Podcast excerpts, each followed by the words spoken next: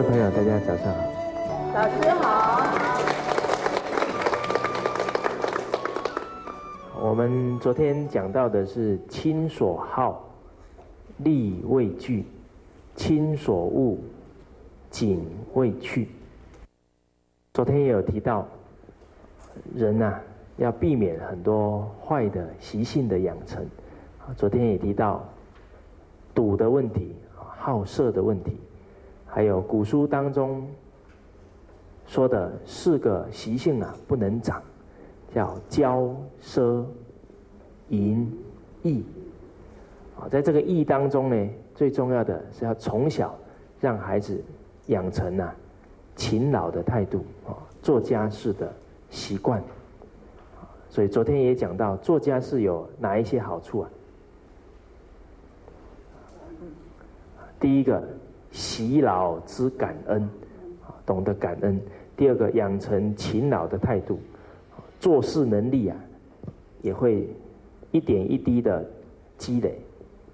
所以这做事能力啊，绝对不是长大才学，从小在家里就可以训练。再来锻炼他的意志力，最后他的人际关系会特别好。我在教书的过程。曾经啊教过自然科，那每一次上完课啊，就有很多的器材要收拾。那有几位学生，他都很自然的，你都没有叫他，他都留下来帮忙你整理，帮忙你打扫。诸位朋友，您看到这样的学生，你的内心怎么样？心生欢喜。对这样的学生，我们一定会啊。多加照顾，所以孩子勤奋呐，很容易得到长辈的提携跟关怀、爱护。那在跟平辈相处，假如他很勤奋，对他的人缘呐也是有直接的影响。比方说，他到大学去念书，假如啊，刚好。跟几位同学一起住在一个寝室，他一进去啊，看到别人在打扫客厅，他马上啊就动手去跟他一起做。那留给同学是什么印象？哦，是懂得处处啊帮忙，处处体谅别人辛劳的这一份态度啊。所以虽然呐还没有相处，那这个动作啊已经赢得。同学对他非常好的印象，所以很容易啊就融入团体之中。但是，假如他在家里都不帮忙，到了团体里面，比方说在寝室当中，别人在打扫，他依然呢看着他的电视。那其他同学对他的观观感怎么样？就不大好。不不帮忙还不打紧，因为在家里不帮忙就不知道做事人的辛苦。有时候拿的东西呀乱放，忘东忘西的，到时候啊很多的公务人家要用的时候找不到，这个时候啊他在团体当中的信用跟印象啊就会越来越差，人家的怨言。慢慢积累啊，到最后就会怎么样？爆发出来了。所以我们在景这个部分有提到，置官府有定位，勿乱顿，自污秽。所以这一些好的生活习惯呢，都会影响孩子往后的团体生活。不然呢，不止帮不上人的忙，还会给人家添乱子。啊，所以这个勤劳的习惯、劳动的习惯呢，对他人际关系也是直接相关。很多大学生呢被学校退学，原因是什么呢？就是生活自理能力啊太差，老师跟同学啊都不愿意跟他住住在一起，跟他相处。所以在深圳有一位大学生被学校退学了。那报纸刚好报他画了一张漫画，戴了一个学士帽，戴了一个学士帽，然后呢，他的母亲呢在喂他吃饭。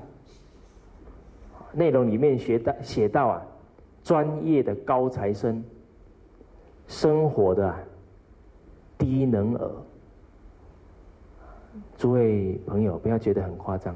他大学时候确实还是他妈妈喂他吃饭，因为他跟他妈是死对头。假如没有他妈妈喂呢，他不吃。所以这么大了还这么样，让父母啊操心。但是我们话说回来啊，孩子为什么会是这种态度啊？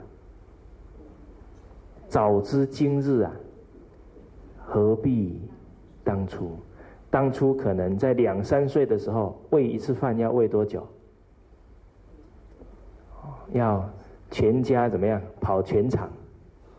喂一次饭要一两个小时，好喂下来腰都快断掉了。所以无规则啊，不成方圆。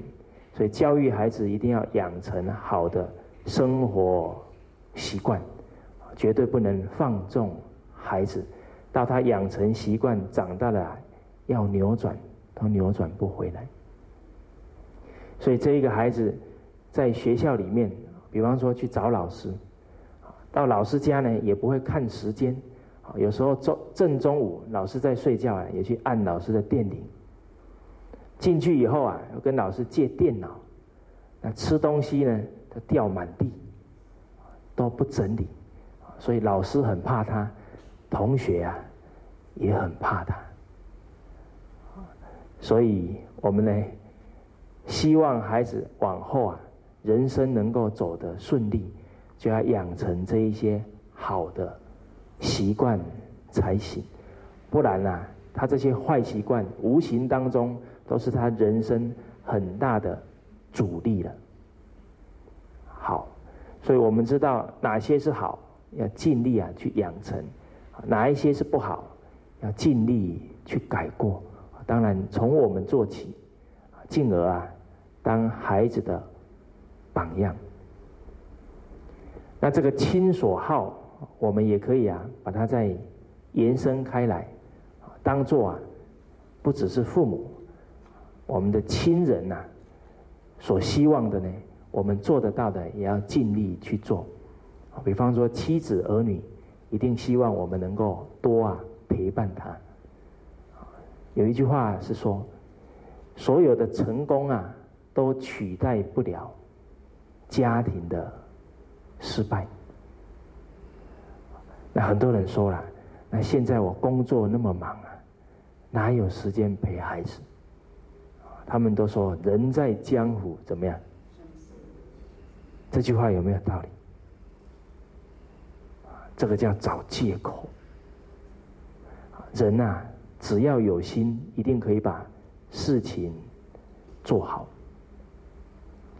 那当然，确确实实啊，在人情当中啊，也是有很多情况会发生，所以一定要学习一个能力，叫拒绝的能力，不然你的时间通通啊会耗在应酬。耗在很多对家庭、对人生啊不大有相关的事情上。那拒绝容不容易学？诸位朋友，你觉得拒绝容不容易？不容易。不容易。好，拒绝他人哈，我们可以拿出两大法宝。这两个法宝拿出来啊，一般朋友就不会为难你了。第一个法宝呢，就是父母。比方说呢，朋友要找你去吃这个，去花天酒地啦，你实在是不想去的。啊，一去呢又要熬到半夜一两点，谈的都是什么？言不及义、好行小惠的这些言语啊，啊，你实在也不想去。你这个时候呢，就可以。把父母请出来，就跟他说：“我已经啊答应我妈妈，要回去今天晚上陪她。我已经一两个礼拜前就答应她了啊，所以呢，我得回去。一般的朋友听到你要回去探望父母，他会怎么样？他当然啦，应该不会勉强你。说不定你这么一讲啊，他也突然想到，哦，我也很久啊，没有回去看我父母了。反而啊，你这个拒绝啊，还唤醒了他的孝心。这是第一个法宝。第二个法宝是妻儿。当你不想去这个无谓的应酬，你可以跟他说：啊，今天晚上啊。我要跟我儿子啊讲两个德育故事，啊，都已经跟他约好了，因为啊，我现在一起跟他在做《弟子规》，要当我们的家规。那《弟子规》说：“凡出言啊，怎么样？信为先。”，所以孩子还小，我不可以失信于他，所以我必须回去的。所以，当你把这两个王牌拿出来，基本上啊。朋友不会强你所难。那假如两张王牌拿出来，还是没用，还是硬要拉你去，怎么办？假如是这样的朋友，我看人生应该有所取舍。啊，这样的朋友怎么样？应该啊，敬而远之的。所以呢，当我们有更多的时间呐，就能够去亲所好啊，力为具。那我们之前呢也有提到啊，晨昏定省，常常回家看父母，那父母会很欢喜。那有一些年轻人，他也会利用啊，礼拜六或礼拜天呐，回家看父母。那怎么看呢？带着一两个孩子，一进门就坐在沙发上，开始在那里看报纸。啊，两个夫妻呢，都坐在沙发上。那孩子一进来呢，要东跑西跑。爷爷奶奶啊，忙得不亦乐乎。啊，在厨房里面，啊，一大早呢出去买菜，啊，回来要赶快煮菜。啊，然后煮完以后呢，端端出来。那我们放下报纸啊，吃饭了，然后一起吃饭，啊，吃完饭呢也没有帮忙收拾碗筷，帮忙洗碗，吃完饭就说，妈，我要走了，拍拍屁股啊，把孩子怎么样带走了，啊，爷爷奶奶坐在沙发上，喘了几口气，啊，累死了，啊，不如怎么样，还是不要回来，清静一点。所以，我们就要理解到，我们回家探望父母啊，一来是尽孝心，二来啊，也要啊多体恤父母。我们呢，跟父母先打好电话，啊，菜我们已经买好了，那回去的时候呢，啊，夫妻俩啊，应该主动啊去做菜，好，然后这样才能啊减少父母的负担。那我们这一颗孝啊，才是真正啊有尽到了。好，我们看下一句：身有伤，贻亲忧；德有伤，贻亲羞。身体不好了，身体受伤了，这个会让父母啊非常担心。所以我们昨天也提到，病从口入啊，对于自己的饮食要非常的谨慎啊，要吃的健康啊，让父母啊不操心啊。除了吃方面，比方说在生活细节上啊，也要多多关照身体啊。春秋之际，气温变化很大的时候啊，要记得啊。添加衣服。我在教书的时候啊，很多学生都已经寒流来袭了，他都穿什么衣服？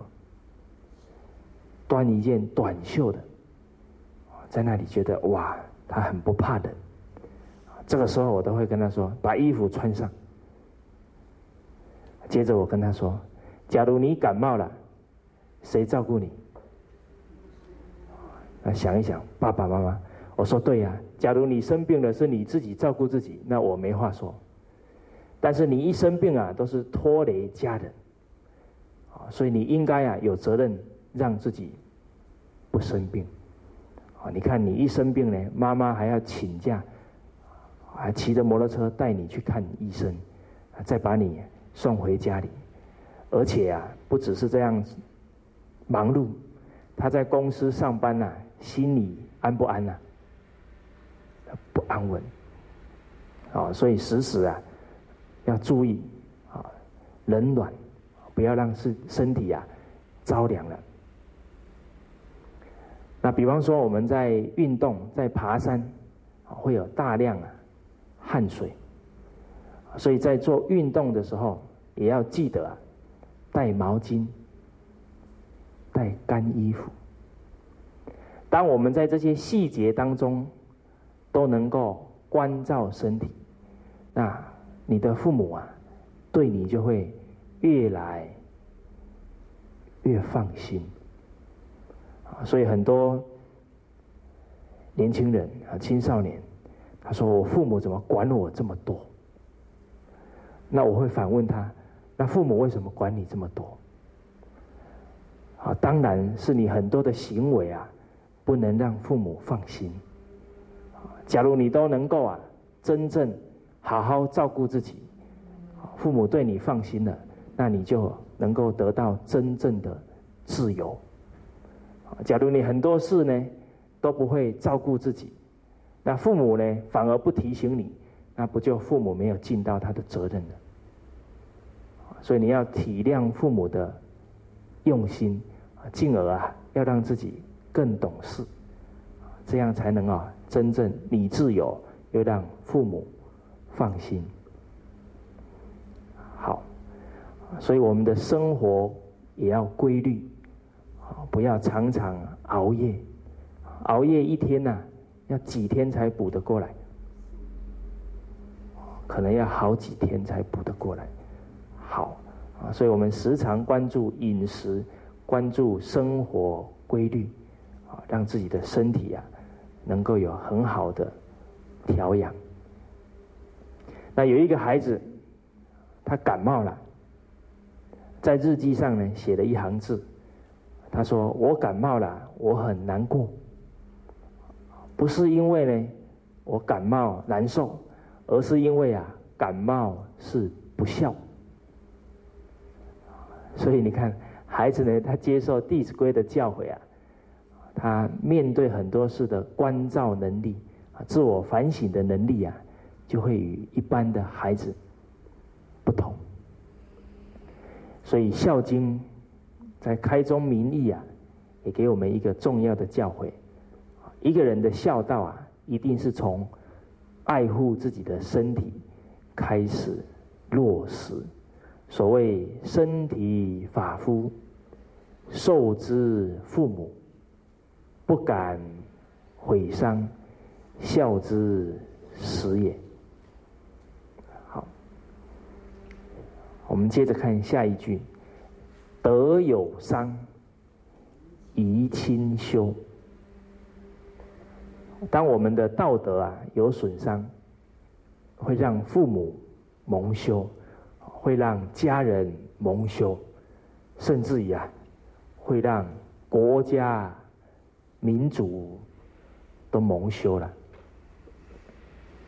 在汉朝末年，有一个臣子叫董卓。后来董卓有了权势啊，就拿着权势啊作乱。所以后来很多人呢起而呢攻伐他。董卓后来下场很不好，这个家族啊都被处死。他的母亲已经九十多岁了，还到刑场啊，被处死。所以，当我们当子女的，假如我们的行为啊，还造成父母这么大的痛苦，哦，那就真是啊，没有把子女做好。现在啊是没有这种灭九族的刑法了，但是我们在事业当中，假如出了差错，比方说啊，公司被倒了，都有可能啊连累父母。那父母已经辛苦了大半辈子。到时候啊，连他的退休金怎么样，也都啊保不住，啊，甚至于还有可能呢，到了年老的时候，还要走法院，那个时候啊，就很凄凉了。所以我们为人子啊的人生要诚信，要稳扎稳打，不可啊好高。骛远，造成啊自己犯下的错误，也连连累了自己的父母。好，所以德有伤，贻亲羞。那德无伤呢？假如我们的道德能够不断的提升，好，用我们的德行啊去造福社会，造福国家。那就能够做到啊，《孝经》说的“立身行道，扬名于后世，以显父母”，这个就是孝之终也。那这个以显父母哈，是不是要父母去世以后才来显啊？不是哈。你当下哦能够啊，很年轻的时候就能够好好奉献社会，那你的父母啊会引以为光荣，哦，那他的后半生啊，内心啊会非常的安慰。好，那孟子有一段很重要的教诲，孟子说啊，世俗为大。事亲为大，侍奉父母啊，人生第一大事。守俗为大，守身为大。对自己的操持啊，守身为大，也就是啊，守住自己这个身，这个名节，绝对不能做出啊违反道德、违反。法律的事情，而让啊父母难堪呢。所以当我们的行为不符合道德了，父母蒙羞，家人也蒙羞，甚至于啊，连下一代啊也有可能蒙羞。所以现在因为啊网络啊。太发达了，所以人跟人之间呢的交流很频繁。那假如又没有判断力，又没有理智啊，很有可能会犯下让自己啊一生遗憾的事情。所以守身啊很重要。现在市面上讲很多一夜情，这不止自己蒙羞啊。可能连让子女都会啊抬不起头来，所以我们自己呀要谨言慎行，好不可以啊自取其辱了。那其实人啊为什么会犯下这样的过失？在男士当中啊，可能是太过纵欲了。这都是因为啊，从小没有志向，人生只以享乐啊去挥霍自己，所以让孩子有志向啊，他就不会被这些社会污染所影响。那女的为什么也会去犯下这样的过失？很多是因为啊，爱慕虚荣，爱慕虚荣啊，就很喜欢听好话，所以很多存心不良的男士啊，他用这些花言巧语，就很有可能啊，让这一些女士啊，这个踏出错误的一步。所以我们啊，自己也要反省，啊，不能犯这样的过失。再来，要让孩子从小不爱慕虚荣，让孩子从小要有人生的志向，人生充实啊，人生啊，道德有提升，就不会啊，犯下这些一失足成千古恨的错误。好，这是德有伤，贻亲羞。亲爱我，孝何难；亲憎我，孝方贤。父母跟我们相处的很好，那我们也尽力啊奉养父母。那当然，父母啊也有可能脾气有不好的时候。那这个时候，我们也要能够啊包容，能够啊宽恕，因为每一个人情绪啊都会有起伏。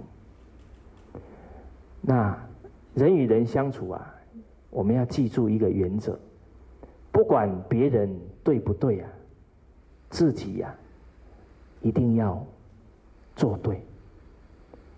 假如今天啊父母呢对我们，在情绪上啊，就比较不好。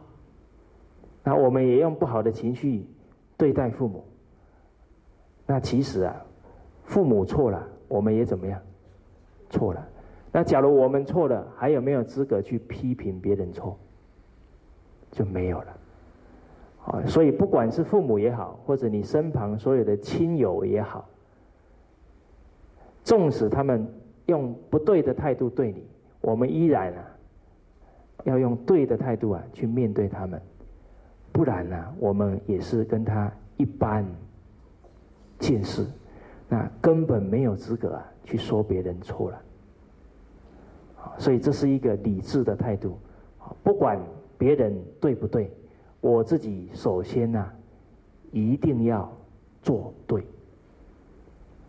所以，因为有这样的人生态度，我们中国啊，有很多的圣者都能够啊，在亲憎我的状况之下，他依然保持他那一份至诚的孝心。也由于这一颗至诚的孝心呢，能够去扭转家庭的气氛，啊，进而啊，家庭。和乐，在周朝的时候，有一个孝子叫闵子骞，他的母亲比较早去世，啊，父亲娶了一个后母，那后母比较对待他不好，在冬天的时候做衣服啊，因为后母又生了两个弟弟。用棉袄啊，用棉花帮两个弟弟做棉袄，但是呢，却用芦花帮他做衣服。那做起来啊，衣服确实很大，蓬蓬的，但是棉芦花怎么样？不保暖。那刚好他的父亲叫他帮他驾车。那因为冷风嗖嗖吹过来，所以闵子骞呐一边驾车啊一边发抖。他父亲一看，衣服都穿那么厚了，还在发抖，你这个行为啊，很有可能啊是在啊让你的后母啊可能会让你的后母的名节啊受到损害。哦，人家看了还以为后母在虐待啊小孩，所以呢就很生气啊，拿着鞭子啊就抽名字签，叫鞭子一打，衣服破了，如花啊飞出来。他父亲看了很生气，这个继母怎么可以虐待我的儿子？啊，所以气冲冲的一回家，就要把他后母啊休了。在这个情急之下，闵子骞啊，马上啊就跪下去了。他就跟他父亲哀求，他说：“父亲啊，不要赶后母走，因为啊，母在，一子寒呢；母去啊，三子丹。母亲在的时候。”只有我一个人寒冷。母亲假如离去啊，我跟两个弟弟啊，都要挨饿受冻了。闵子骞讲出这一席话，他的父亲听了很感动，啊，气啊也就消下来。他的后母啊，更觉得很惭愧啊，一个这么小的孩子，都能念念为他的孩子。也为他着想，而他这么大的人，却跟一个孩子啊斤斤计较。所以闵子骞的这一份心，这个德行啊，感化了他的后母啊，从此啊家庭过得很和乐。好，诸位朋友，假如闵子骞。没有用这种宽恕包容，没有用至诚的孝心去对待他的后母，那这个家庭往后会怎么样？会搞得家破人亡。所以人面对事情啊，绝不能够意气呀用事。假如都是以怨报怨。这个结果啊，绝对不圆满，所以我们要相信啊，精诚所至，金石为开，用一颗真诚，用一颗孝心呐，才能啊上演人生一出一出的好戏。那周另外啊，也有一位孝子，叫王祥。历史上，他有一个很著名的故事，王祥剖冰，就是在很寒冷的天气当中，他的后母啊，叫他去抓鱼给他吃，抓鱼给他吃。那在冰天雪地当中，有没有鱼可以抓？有没有？没有。那假如王祥不去抓鱼，会怎么样？可能会挨打，甚至啊，后母啊，不让他进门。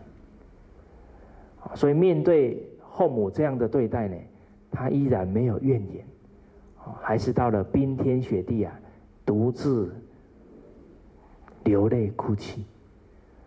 由于这一份诚心呐，也。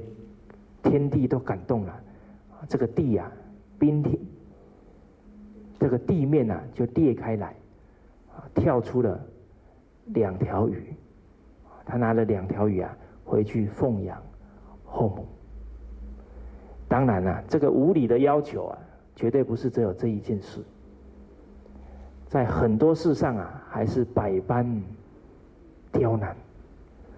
王想啊，并没有因为这样啊。而退缩。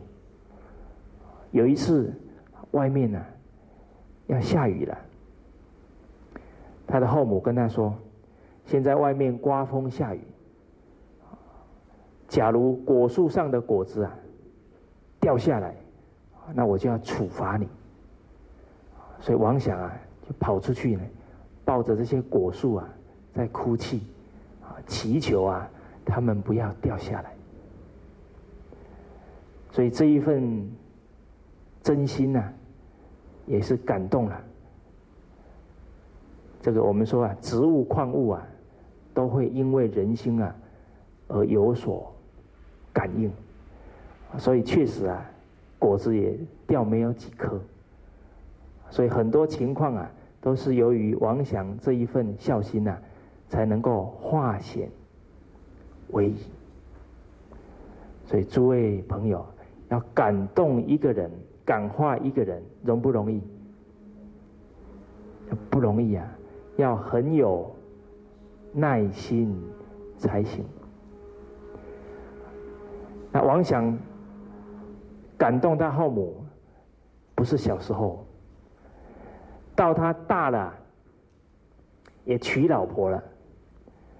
他的后母啊，不止虐待他，连他的太太啊，一起虐待。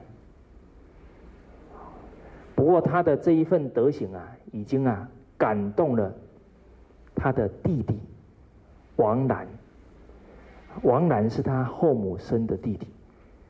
因为呢他的德行，所以弟弟啊对他非常的尊敬。所以每一次后母啊在虐待王祥，还有王祥的太太王兰呐，都会带着他的太太一起啊去帮忙他的兄长王祥。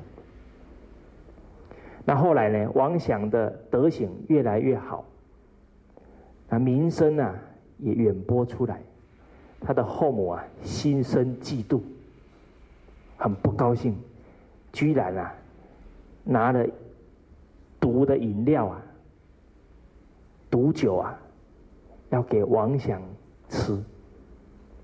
结果因为他弟弟啊事先已经知道了，所以在那个情急之下，他的弟弟啊。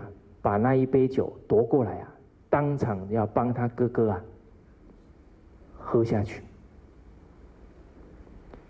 诸位朋友，他的弟弟已经是用什么来劝他的母亲啊？用死啊来劝母亲。所以当场啊，他母亲就把那个酒啊打翻，也很。自己也觉得很惭愧啊！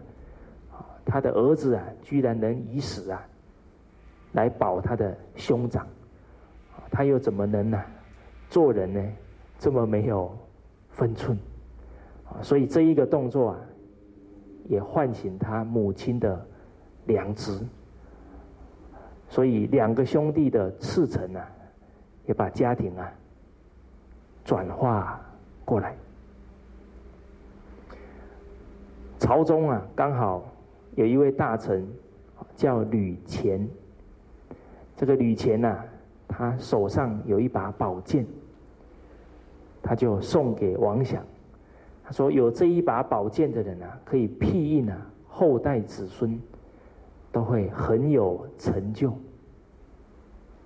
王祥拿到这一把宝剑呢，第一个念头是什么？不是占为己有，马上啊送给他的弟弟，也祝福他的弟弟以后的子孙啊能够昌盛。那确实啊，有这样的兄弟，这么好的德行，他的后代啊一定会有得到很好的教化。因为《易经》说了，积善之家必有。余庆，所以王想、王览的后代啊，绵延的九代啊，都是公卿，都在朝中啊当了大官，服务社会、国家。所以我们确确实实啊，要用一颗真诚心啊，去转化家庭里面的不圆满。这个叫亲憎我，孝方贤。好，那我们接下来呢，看下一个经文，我们一起啊，把它念一遍。见识根，以无柔无声，见不入，悦复见，豪气随，踏无怨。哦，这里提到的，就是父母有过失，这个亲呐，我们也可以把再把它意义延伸开来，就是你所有的亲人朋友有过失啊，我们都有责任去规劝，啊，叫亲有过，见是根，怡无色，柔无声。剑不入，悦复剑，豪气随，踏无怨。好，其实这一句经文非常精辟啊！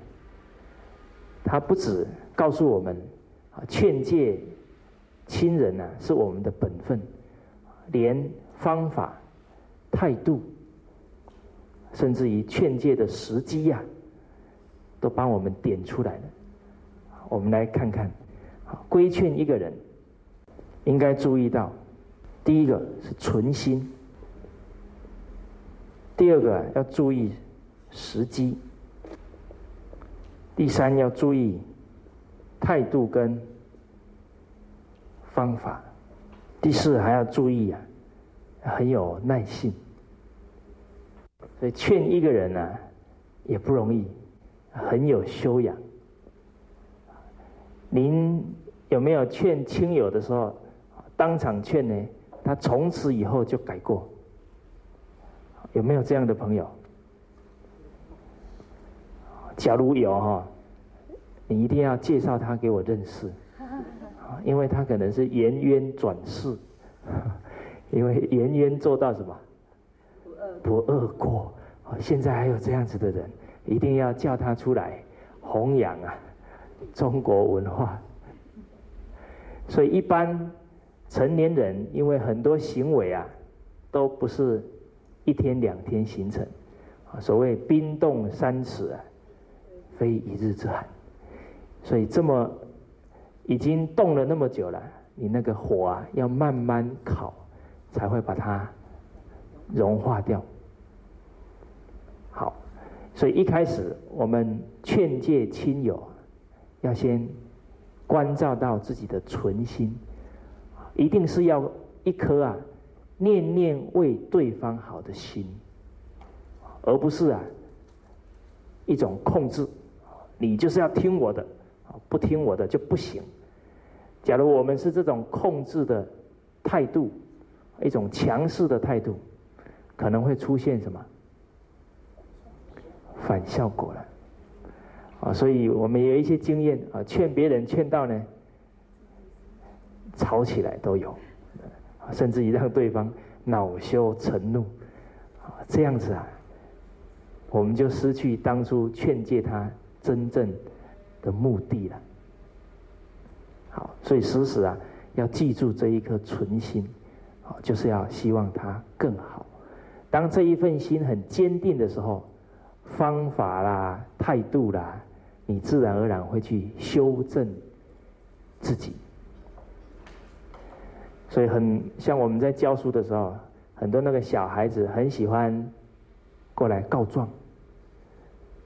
那他过来告状，我们就会问说：“你现在在讲这个同学啊哪里没做好？那你是用什么样的心来告诉老师？是幸灾乐祸呢，还是真的想要？”让这个同学改过，也让孩子啊看看自己的存心。然后我们接着跟他说：，假如你真正希望这个同学改过，那你自己去跟他讲，不用老师来来讲。当然前提之下，哦，你要在班上啊建立一些很好的做人做事态度，比方说。全班都学过《弟子规》，《弟子规》里面有一句话叫“闻欲恐，闻过心，直量事，见相亲”。一个人呢，面对别人的称赞，会觉得哎呀诚惶诚恐；啊，面对别人的规劝，会觉得哎呀，感谢你指出我的缺点。当全班都有这样的态度，那这一位同学过去规劝另外一个同学，啊，他们就能够啊，互相成就感谢，啊，那就看到另外一个同学啊会跟他鞠躬，啊，谢谢你指出我的缺点。所以当孩子懂得去规劝别人，当孩子也懂得接受别人的规劝。啊这样的态度啊，都会对他的人生有很大的助力。啊，所以劝别人，第一个要先注意到存心问题，第二个时机，什么样的时机规劝人比较好？俗话说啊，扬善于公堂。归过于私事，在称赞别人的优点啊，称赞别人做的好事啊，你可以在人群当中讲，因为可以让其他的人见人善啊，即思齐。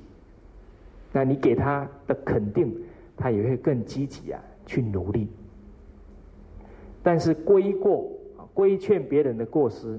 应该啊，要私底下，啊没有其他人的时候，为什么？为什么要没有其他人？哦，因为呢，我们成人啊，最重的是什么？面子，面子很贵，对不对？面子一斤要多少钱？所以一个人啊。道德学问要成就，首先要把一个东西卖出去，要把面子卖出去。待会有人要卖的话呢，我我来 我来买。好，但是啊，人情要能够啊体谅到，要能顾虑别人的面子，所以要归过于私事。当你做出这样的动作，对方也会觉得。你很替他着想。假如你是在公众讲出来，可能当场啊，就有可能发生啊冲突、辩论了。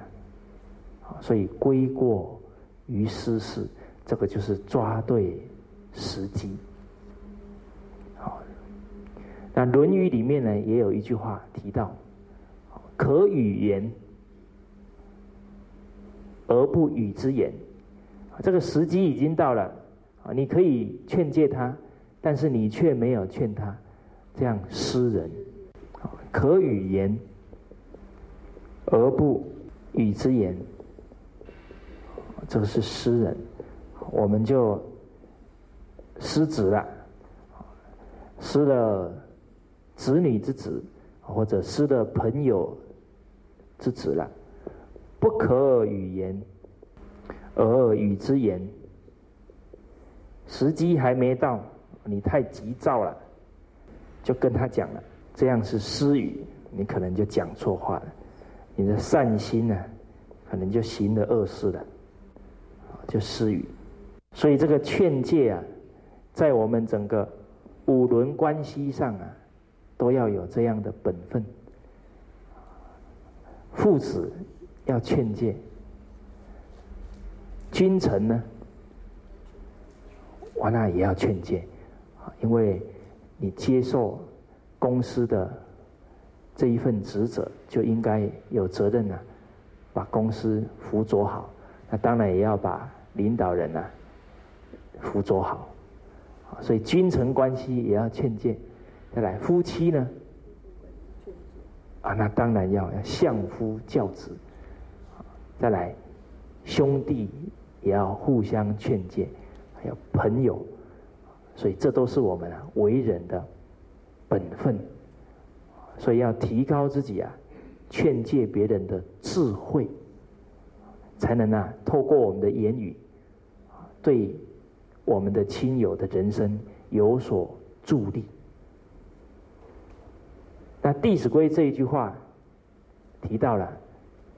谏不入啊，岳父见，啊，这个岳字啊是很有学问的，就是当父母第一次没有接受了，要在什么时候再劝？什么时候？哎，高兴的时候，所以这个时候要察言观色，好，岳父见。那态度跟方法呢？怡无色，柔无声，这个就是态度。我们平心静气，因为你动了气，就会让他怎么样？也动气。你不动气，他就不容易动气。所以我们要怡无色，柔无声，然后又要抓对时机啊，劝诫。再来，岳父见，这个复是什么意思？对，一而再啊，再而三。哦，这个富呢，就是要有很有耐性才行。那这个耐性取取决，这个耐性是从哪里发出来的？孝心。从孝心，从有爱的心，从尽忠职守的心，一定会啊持续去做得到。好，啊所以我们假如啊今天劝别人没有效果。我们要理解到问题呀，不在对方，而在什么？自己。当我们处处啊反省自己，那我们劝诫别人的智慧啊就会越来越高。自然而然呢，别人就会感受到我们的真心诚意，一定啊会把它转化过来。所以我们保持一个态度。假如别人不听我们的劝告，是因为我们德未修，所以感呢未知，感应呢还没到。那劝别人呢，还有一个前置作业，我们也要考虑到。孔子在《论语》里面有提到啊，君子信而后见。君子劝别人有一个前提，一定要先对方很信任他了，他才劝谏。假如对方还不够信任他啊，不信，则以为谤己也。假如对方还没有信任我们啊，我们就规劝他，他还会以为啊，我们是不是有意啊，重伤他？所以今天要规劝别人，首先呐，要赢得对方对我们很深的信任。啊，所以父亲、领导者或者你的另外一半、你的朋友、兄弟，对你有信任，啊，你劝诫啊，才会有效果。那如何赢得别人的信任呢？